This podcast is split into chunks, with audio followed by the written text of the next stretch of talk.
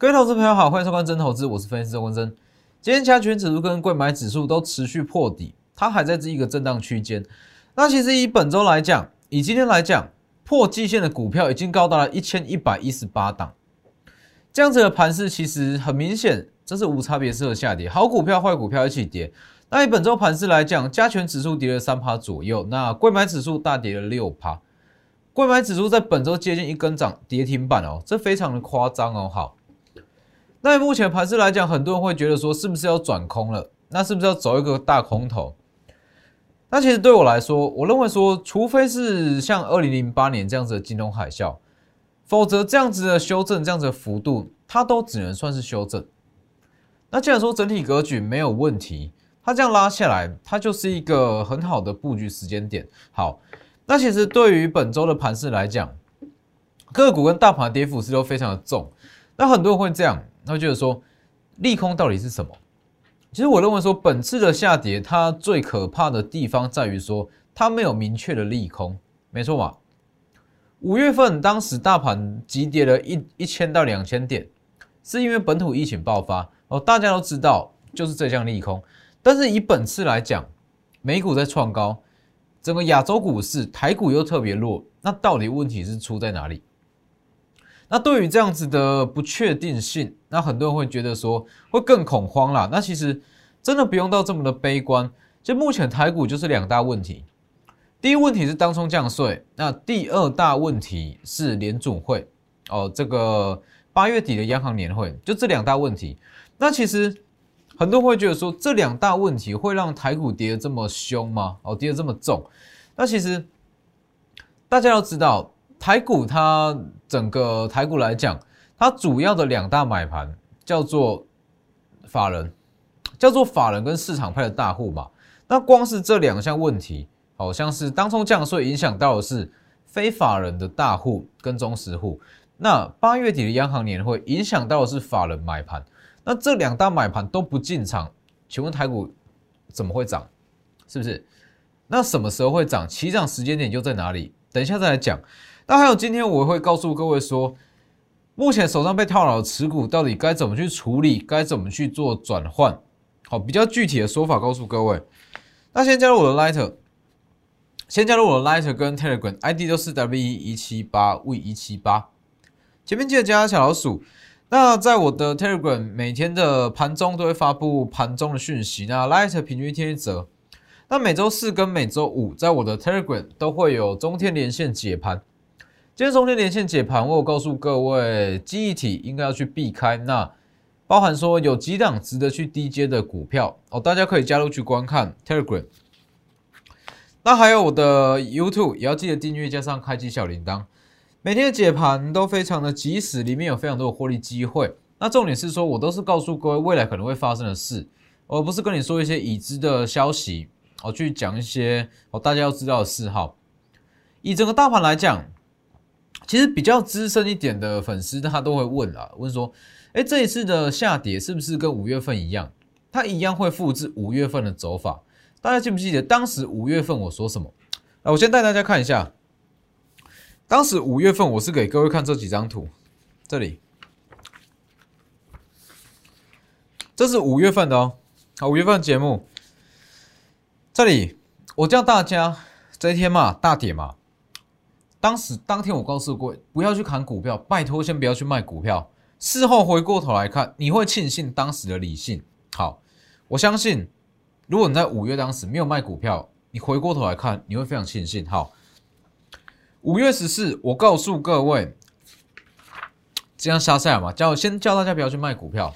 五月十四告诉各位，所有非经济因素的急跌，它都会走三部曲。好，哪三部曲？打底、急涨。那之后打底急涨过来，低本一笔的会续涨，没错嘛？那当时五月份讲完就一路拉拉拉到了万八左右。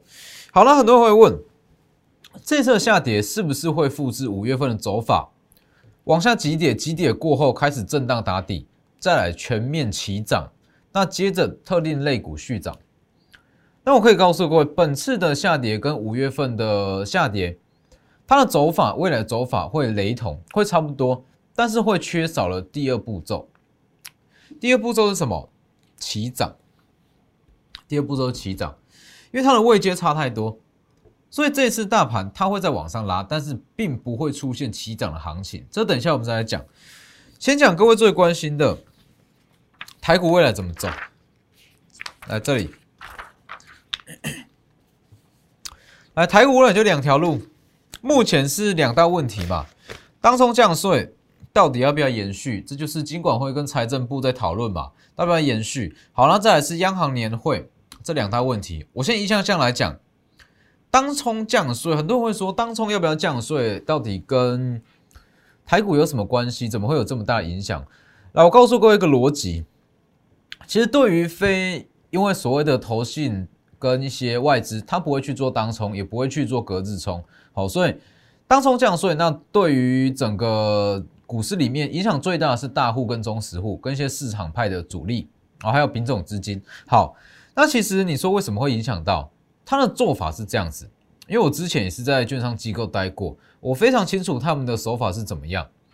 所谓的隔日冲，它都不是一开始它就是设定成隔日冲，有时候隔日冲它会锁不上去啊，因为隔日冲就是要把一单股票锁涨停嘛。好，那当这单股票你锁不住，它隔天不见得会开高，那这个时候怎么办？当这些隔日冲大户发现到这单股票锁不住，他就会当日把它冲掉。哦，从原本的预设当冲变，呃原原本预设隔日冲变成当冲，把它冲掉。好，那如果说顺利锁住，它就会继续留，留过夜或是留到隔天。好，那重点就来了，他以这样子的手法去锁一档股票，每天他成交量动辄都是几千万哦，甚至到几亿，每天都是这个数字哦。好，重点就来了，每天都是几千万跟几亿在做。当冲要不要降税？当冲税能不能减半？对他们来讲影响就非常大，他的获利就会差的非常多。所以你说为什么会有影响？影响就在这里。因为其实很多隔日冲大户，他们如果锁不上去，就会变成把它变成当冲。那之间当然会有一些细部的调整啊，那这部分就比较不方便在节目上透露哦。反正就是说。如果隔日冲锁不上，它就会变当冲。那其实这样子的频率会非常常出现。那一旦这个当冲降顺没有办法去延续的话，其实对于不管是隔日冲或是一些大短线的一些大户来讲，它影响力是很是很大。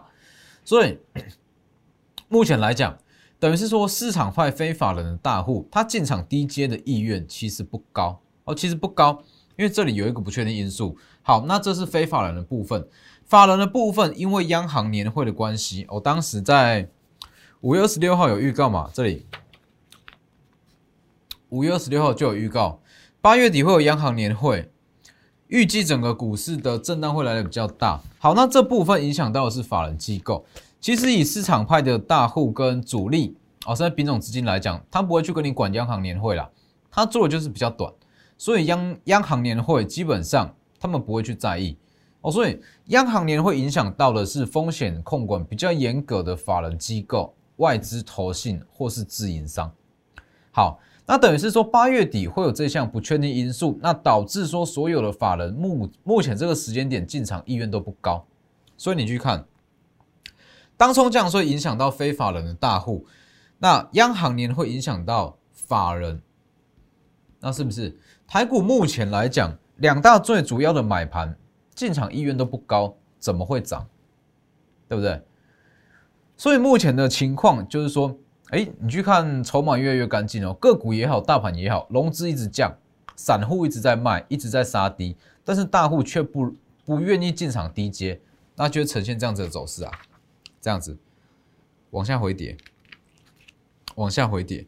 但是目前的情况是这样，万事俱备，只欠东风。万事是什么？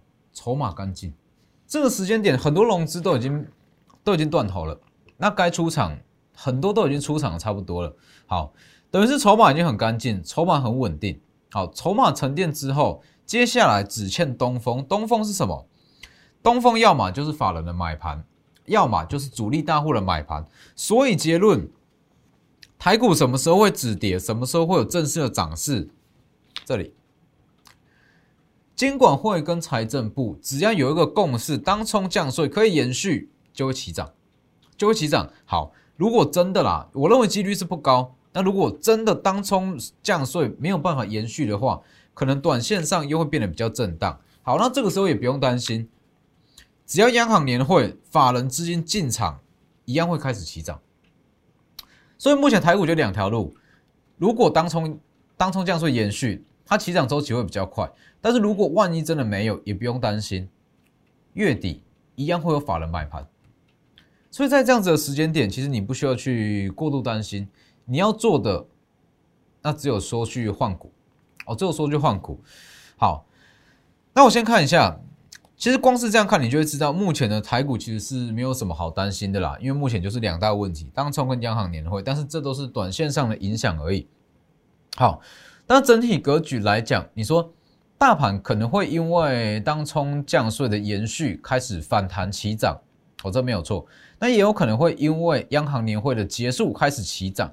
大盘跟贵买指数都会有一波比较强力的反弹，但是这是仅限于大盘，什么意思？个股不见得哦。来，你去看一下，来这个位置，当时五月份我有讲嘛，你去看哦，当时五月份涨这样子，大家也是很担心啊。好，每个人人心惶惶，想要去杀股票，想要去卖股票。那当时我只有送各位一句话。事后回过头来看，你会庆幸当时的理性，没错嘛？这个位置你没有卖，你绝对会在这个位置，你会很庆幸当时你没有脑冲把它卖掉，你会很庆幸自己的理性，是不是？这个位置好，那当时也有讲，所有非基金做急跌，第一步骤震荡打底，第二步骤全面起涨，第三步低本一笔的会续涨，好。那这次下跌一样也会有这样子的走法，唯一的不同是不会出现齐涨，因为当时五月份在跌，其实很多的电子股，然后很多的包含像是航运、钢铁也好，哦，很多的类股它的基期都比较低，所以它会出现全面性的反弹、全面性的齐涨。但是这一次的基期跟五月份是完全不同，你去看，来这里。它的位阶落差是有两千点左右哦。这里，这五月份，这是这次的下跌。购买指数也是一样，这是五月份，这是这次的下跌。所以这一次它机器有落差，那等于是说，很多的股票经过这一波的下跌，它只是从原本的高基期被打到合理的价格。那既然只是回到应有的价格，那它之后上涨的力量就不强啊，是不是？所以目前，呃，之后大盘跟贵买都会有一波比较强力的反弹，但是不会再出现全面性的起涨。哦，不要期待说只要大盘反弹，手上持股全面都会解套，绝对不会。这是五月份的事，五月份才会出现这样子的情况，全面性的解套。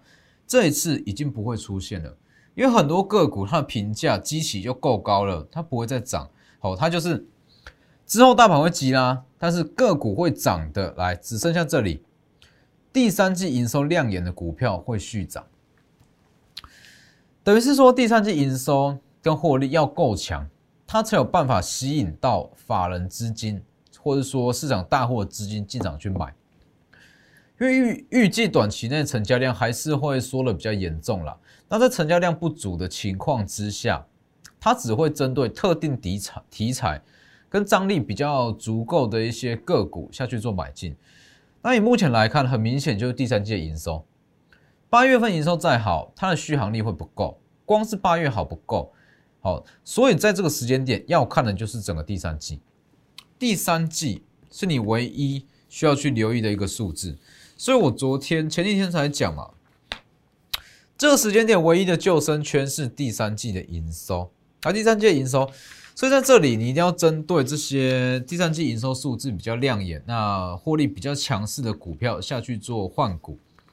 好，所以今天这个时间点，那你就是把一些持股那集中到可能基期比较低的个股上。